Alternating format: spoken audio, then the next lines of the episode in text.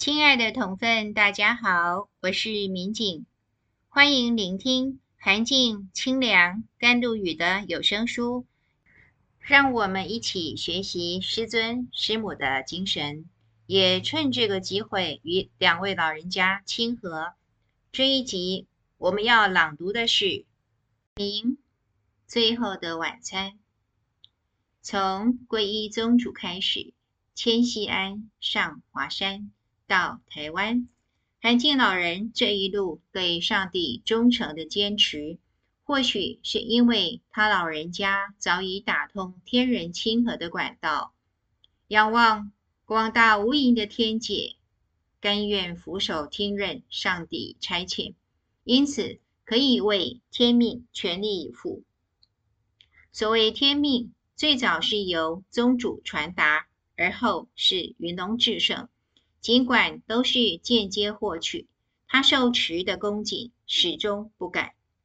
当年韩进老人在中日战争前辞官隐居华山，待战火正式爆发，便有不明就里的人士讥讽韩进老人果然是先知先觉，早早躲进华山。殊不知，仅仅隔着一条黄河，对岸便是虎视眈眈的。日本大军一直都在等候黄河结冰，好发动坦克大军直捣大后方。黄河在抗战八年当中始终很配合的，不曾结冰。此是后话。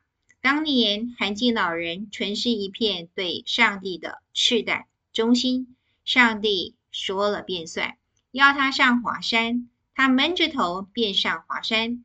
哪能预知上帝眷顾中华命脉至此呢？抗战胜利后，韩静老人举家下山，准备返回上海。一九四六年五月，维森先生陪同母亲智忠夫人回到华山大上方整理旧居。当年带上山的一千余册线装书留藏在玉皇洞，涵静老人一百多册的读书札记。与天人亲和记录，则校埋在华盖帛下。维生先生眼尖，瞥见母亲从橱柜取出一个小小的景泰蓝锦盒，小心翼翼地把其中的三小包沙状物倒进泥土，便问：“那是什么？”智忠夫人以一贯温婉的口吻回他：“是砒霜，我们不再需要它了。”涵静老人奉天命镇守西北，万一天命不保，日军的铁蹄踏过黄河，关中失守呢？上华山时，在西安买好的红砒霜早已安置在随身行囊中。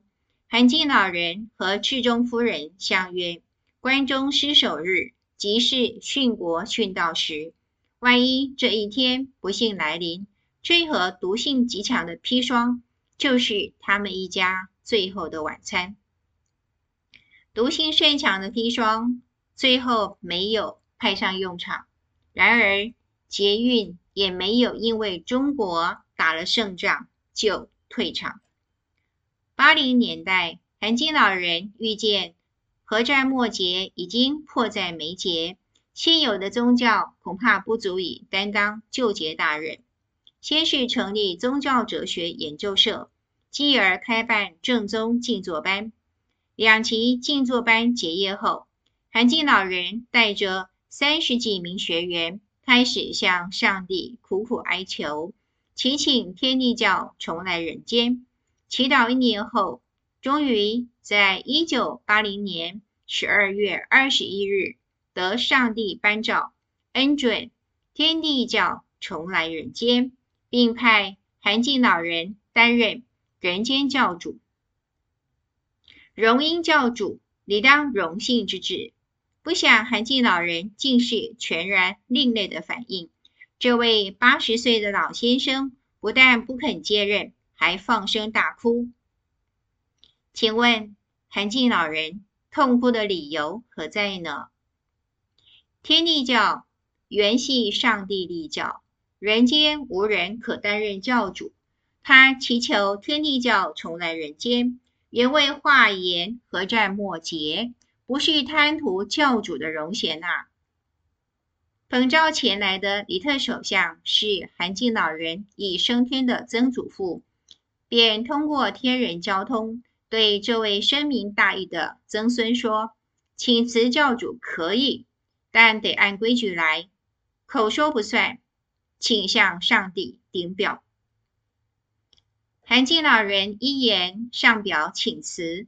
六天之后，也就是十二月二十七日，上帝应韩静老人之请，再度颁诏：天地教在人间不设教主，敕封韩静老人为天地教驻人间首任首席使者，作为上帝在人间最高的代言人。这一天的意义，除了人间可见的诏令，还有。直到七年后才得知的风铃原种，上帝随赵文封赐的还有风铃原种，日后修正成雷气真身，首席都统雷厉前锋。报告高文下面注记的华诞，十一月二十一日，换算成农国历，即十二月二十七日。此举对天地教的发展有极其殊胜的意义。涵静老人如果有半点私心，只是为个人打算，想要自立山头，那么天地教充其量也只是人间诸多教派之一，谈不上任何殊胜之处。